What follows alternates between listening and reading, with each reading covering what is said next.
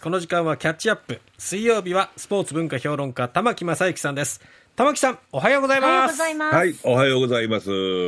さあ今日は野球の今日はやっぱり話ですか WBC をね、 WBC これからちょこちょこと取り上げていきたいと思うあんーですいいが、ですねそれでもまあ野球ということですね。はいあの今日は野球は一体どこで生まれたかっていう話をしたいんですけれども、えええー前にサッカーの話、フットボールの話をしましたね。あめ覚あえはい覚メえてソまポすタミアで丸いものは太陽の奪い合いだうとーんいうことになったら、今度は野球というのはルーツはどこだと思いますサッカーがメソポタミアなら野メソポタ球ミアはどこだろこれメソポタミアとね対照的なところで近くなんですよ。近くう。近くええエジプト。エジプトおーええこれ面白いのはね丸いのはやっぱりた太陽なんですね。あーですからあの世界であのフットボールは世界の奪い合いだったと。えところがあのエジプトっていうのは長い間王朝が続いたんですよね。でだかはらい比較的比較的平和だったと。ほそこで王様が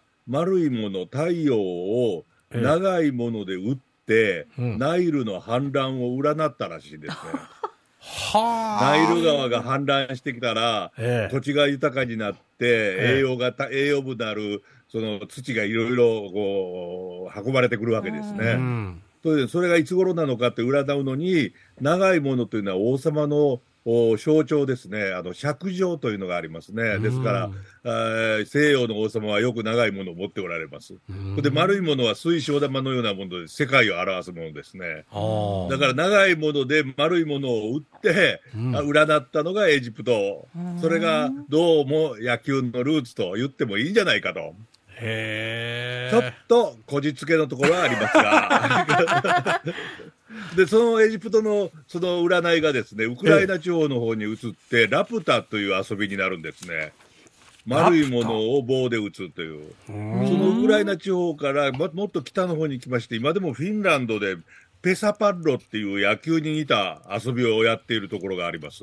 ペサパッロっていうんですね。これベースがね、でっかいんですね。丸いみたいな、丸いところで。ほそれでもう走って、まあ、あの、逆にも戻っても構わないというような。 戻ってもいいんですか。ええなんかよく私もよくわからないんですけれども、うんあのどうもルールブック読んでも全然わかんないんですけども、あのただあのやっており雪の中でもやってたりするんですね。うへでえピッチャーは下から投げるという、このまあうんペサパッロ、今でもやってるそうですけれどもね、うんでこれがあのバイキングの道を伝わって、イギリスにわた渡っていったと、そこでイギリスでゴールボールとかタウンボールとか、うんベースボールという名前が生まれた、えー丸いものを長いもので打って走り回るとへえいうスポーツが生まれたそうですうね。んでそのうちのラウンダースというものとベースボールがアメリカに移ってきて、ベースボール、今のベースボールになったというような。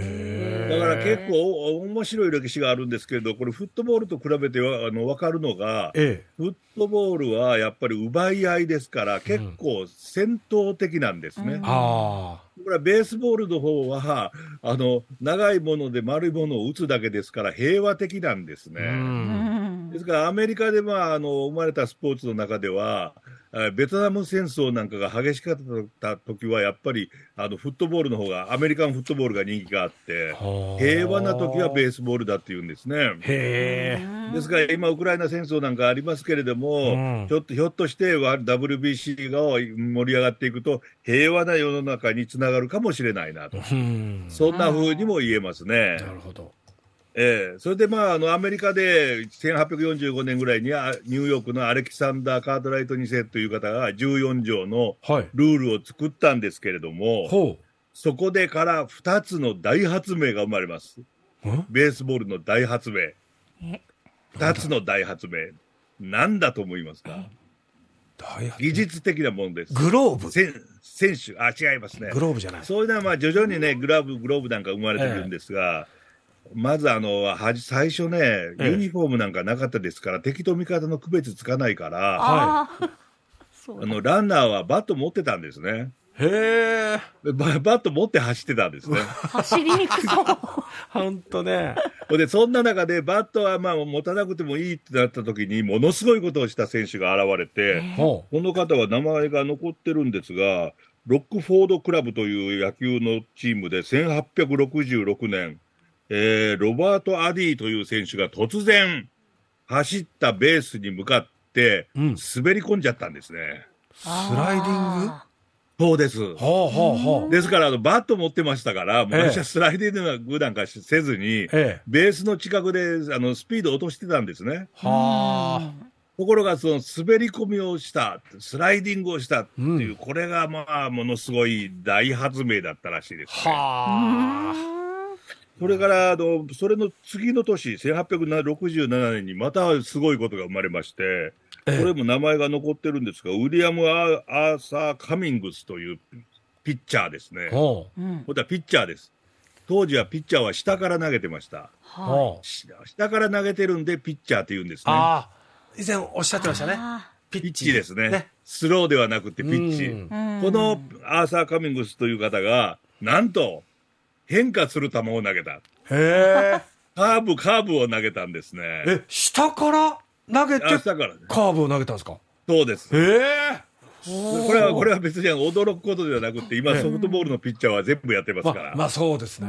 ええはあ。ですから、あの、まあ、驚くことではないんですが、最初にやった人ってのはすごいですようんね。そうですね。ええそんな風にして、こう、だんだんとベースボールが発達していったわけですね、アメリカで。なるとほどいうような歴史がある中で、ええ。今回の WBC、はい。えーまあ、これからあのら来月の9日からですか、始まりますけれども、ええ。えードイツとかフランスが参加していたことはご存知ですか、あ。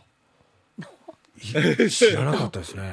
えーフラ参加ンスのしていたのはね南アフリカとかですね、えードイツ、フランスに、それにブラジル、アルゼンチン、パキスタン うーん。なんかも予選を通過しやってるんですうね。ーん。で日本とかアメリカとかドミニカのような強強豪国は予選がないなかったんですうね。ん。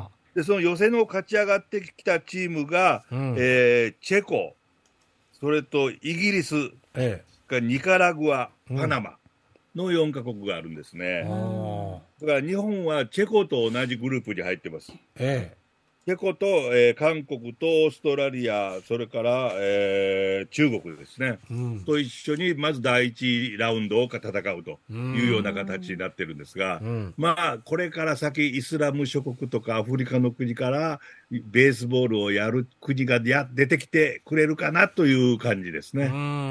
こうなっていくと、えーベースボールのワールドベースボールクラシックも、うんおサッカーのワールドおカッワープルド並カみにップのようにだんだん近づいていくそうとですね。いうことになりますね。その広げていかないとですね。はい。はい。まあエジ、エジプト生まれから世界にどれだけ広がるかがこれから見もの です。はい。玉木さんありがとうございましありがとうございまた。したはい、どうも失礼しました。